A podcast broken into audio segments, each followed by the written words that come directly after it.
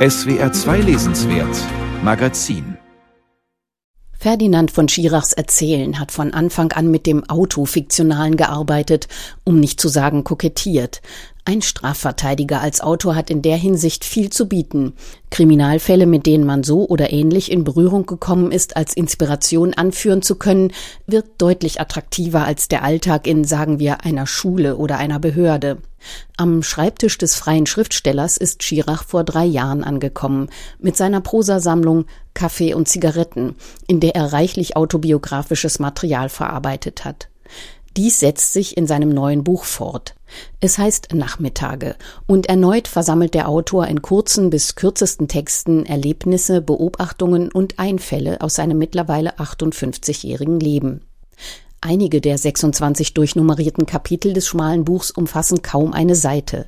Oft geht es um Kunsterlebnisse und Lesefrüchte, die Prägungen durch Giacometti oder Hemingway, Funde in Thomas Manns Tagebüchern oder die Todesarten von Isadora Duncan und Sergei Jesenin. In den längeren Texten erinnert sich der Erzähler an lang zurückliegende Reisen mit Freundinnen, Vorfälle während des Jurastudiums in Bonn, an Begegnungen und Wiederbegegnungen in Hamburg, Paris, New York, Pamplona, nicht selten in Bars internationaler Traditionshotels oder in den Gärten mediterraner Landsitze. Dazwischen blitzt wie ein rotes Fädchen immer wieder die Reminiszenz an eine große, offenkundig verlorene Liebe auf. Es ist kein Zufall, dass in der ersten Geschichte F. Scott Fitzgeralds Great Gatsby zitiert wird. Genauer gesagt, die Auseinandersetzung um die Liebe einer Frau zwischen Tom Buchanan und Jay Gatsby in einer Suite des legendären New Yorker Plaza. Denn im Foyer eben jenes Plaza hat der Erzähler sie das erste Mal gesehen. Es wird viel geraucht, das Ambiente ist durchweg erlesen und erlesene Melancholie ist die vorherrschende Stimmung. Und jetzt, nach sehr langer Zeit, gibt es manchmal Nachmittage, an denen ich nicht mehr in eine andere Richtung sehe, wenn ich an einem Café vorbeikomme, in dem wir zusammen waren. Gehobenen Reisefeuilletonismus, das zeigt das Aufscheinen kaum überwundener Schmerzen, strebt Ferdinand von Schirach nicht an. Obwohl sich beträchtlicher Distinktionsgewinn einstellt, wenn einer in Tokio das Zimmer buchen kann, in dem Lost in Translation gedreht wurde.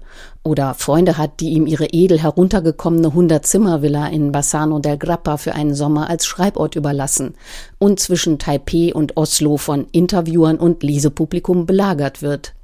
Andererseits kann Weltruhm auch ganz schön entfremdend sein.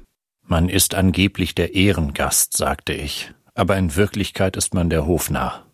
Seine ausgesuchten Settings wählt der Autor mit etwas bemühter Nonchalance möglichst off the beaten track.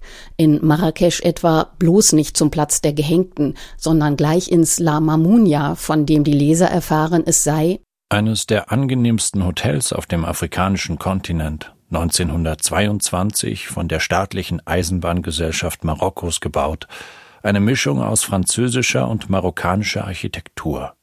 Churchill malte es und hielt es für den schönsten Ort der Welt.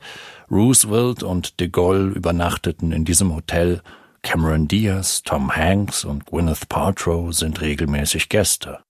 Wie Ferdinand von Schirach das Geschehen auflädt, indem er es in interessanten Kulissen verortet und mit ausgesuchten Requisiten garniert, dürfte nicht geringen Anteil am enormen Erfolg seiner Bücher haben. Ihre Anziehungskraft erschöpft sich darin natürlich nicht.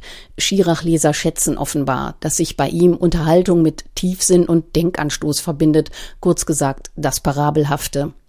Das Motto dieses Buchs zitiert Thomas Manns Zauberberg, in dem es heißt, der Mensch solle um der Liebe und Güte willen dem Tode keine Herrschaft einräumen über seine Gedanken. Die lebenspendende Begegnung mit dem anderen Menschen, das ist Schirachs Botschaft. Ihm geht es darum, die eigenen Geschichten mit denen anderer zu verweben, Geschichten, die Liebespaare einander zuflüstern und Geschichten, die Fremde einander nachts an einer gepflegten Hotelbar erzählen. Es sind leise Erzählungen von verregneten Nachmittagen und von schwarzen Nächten, und die Helden haben das Spiel endgültig verloren. Aber diese Geschichten beschützen uns vor der Einsamkeit, den Verletzungen und der Kälte, und am Ende sind sie das Einzige, was uns wirklich gehört. Jedoch landet Schirachs Erzählen von sich selbst in Nachmittage vielfach erneut bei seinen Lebensthemen Schuld, Verbrechen und Strafe, Sühne und Rache, auch dieses Buch kommt nicht ohne spektakuläre Verbrechen und bestürzende Wendungen aus. Zwar werden sie, wie beiläufig hingeplaudert, in bewundernswert verschachtelte Konstruktionen eingebaut, aber leider geht dabei so manche Pointe wie ein moralischer Holzhammer auf die Leserschaft nieder. Etwa, wenn sich die empörend junge Frau an der Seite eines alten Kunstmäzens als seine Enkelin entpuppt. Das hat dann schon viel von Kalendergeschichte. Anderes wird ohne Not garniert mit vulgär philosophischen Spruchweisheiten. Bei einem so intelligenten Autor und begabten Stilisten überrascht das denn doch. Dies und einige wenig überzeugende Fingerübungen wecken den Wunsch, dass irgendwann die besseren Texte aus diesem Band und seinem Vorgänger in einer Neuausgabe vereint erscheinen, unter Auslassung des Überflüssigen.